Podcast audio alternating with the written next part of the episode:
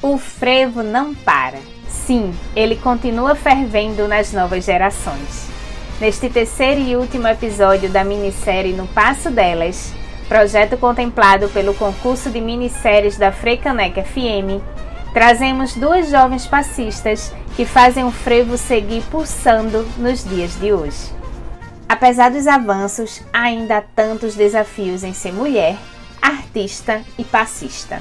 Quem conta é Bruna Renata, de 28 anos, que já foi campeã em muitas edições de concursos de passistas de frevo e rainha do Carnaval do Recife. Formada em licenciatura em dança pela Universidade Federal de Pernambuco e em educação física pela Universidade de Pernambuco, Bruna também é diretora da Companhia de Frevo do Recife e segue no passo. Eu sou de outras áreas de dança também, mas eu vejo que o estudo para essas áreas já é muito grande. Então eu queria sempre trazer o estudo para a área do frevo. Tudo que eu fui absorvendo de conhecimento eu fui implementando para mim, para o frevo e aí me capacitando como profissional também.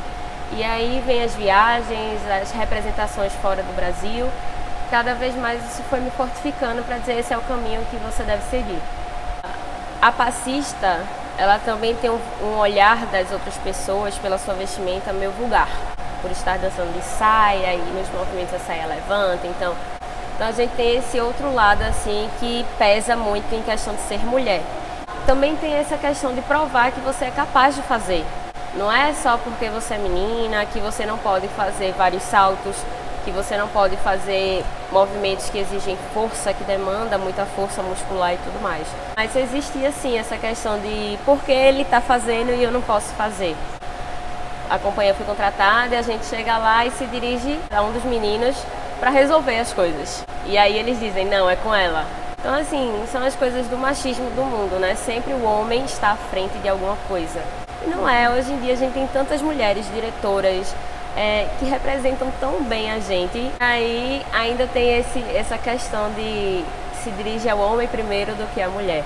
Às vezes é chato você ter que ficar, não, mas eu sou capaz de, eu trabalho, eu luto, eu batalho desde, desde que eu comecei a dançar para poder ser vista, né, não só como uma passista, mas como uma representante. E ainda tem essas situações assim, fica bem chato.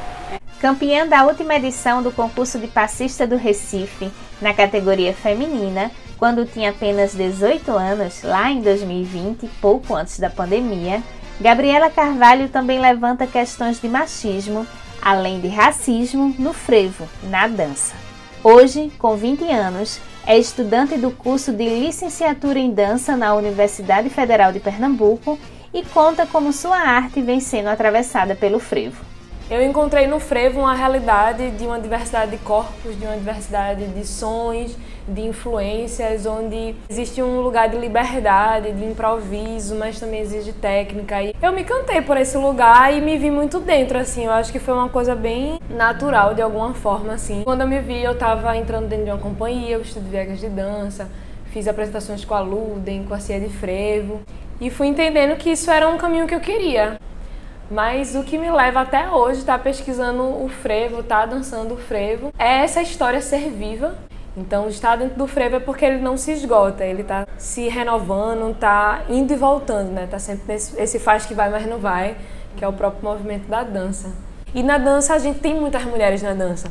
Mas de que forma essas mulheres são vistas na dança, né? Acho que algo muito presente é essa coisa da, da hipersexualização mesmo. E aí existem lugares, assim, de desconfortos, assim, que eu já passei, de olhadas. Eu acho que uma das coisas também é essa legitimação mesmo de que as mulheres estavam presentes desde o início da história do frevo sobretudo as mulheres negras. Então existe também, eu acho que a gente não pode falar de, de machismo sem atrelar também a essas nuances do racismo, porque é diferente como é relacionado o corpo dessas mulheres. Então eu acho que um lugar é também de voltar à história e de legitimar que essas pessoas estavam presentes, porque senão quando a gente vai ler a história a gente não vê, a gente vê muito o nome de homens e isso gera uma invisibilização mesmo assim, de uma forma talvez meio inconsciente, de você não se achar possível porque você não se vê, né? Ainda é complexo, mas eu ainda vejo muitos avanços, sobretudo porque as mulheres vêm botando a cara tapa, vêm abrindo, abrindo alas pra gente, né? Este episódio contou com o apoio do Museu Passo do Frevo, que cedeu espaço para as gravações das entrevistas e foi produzido pelo projeto Na Ponta do Pé, com reportagem de Maíra Passos para a Frei Caneca.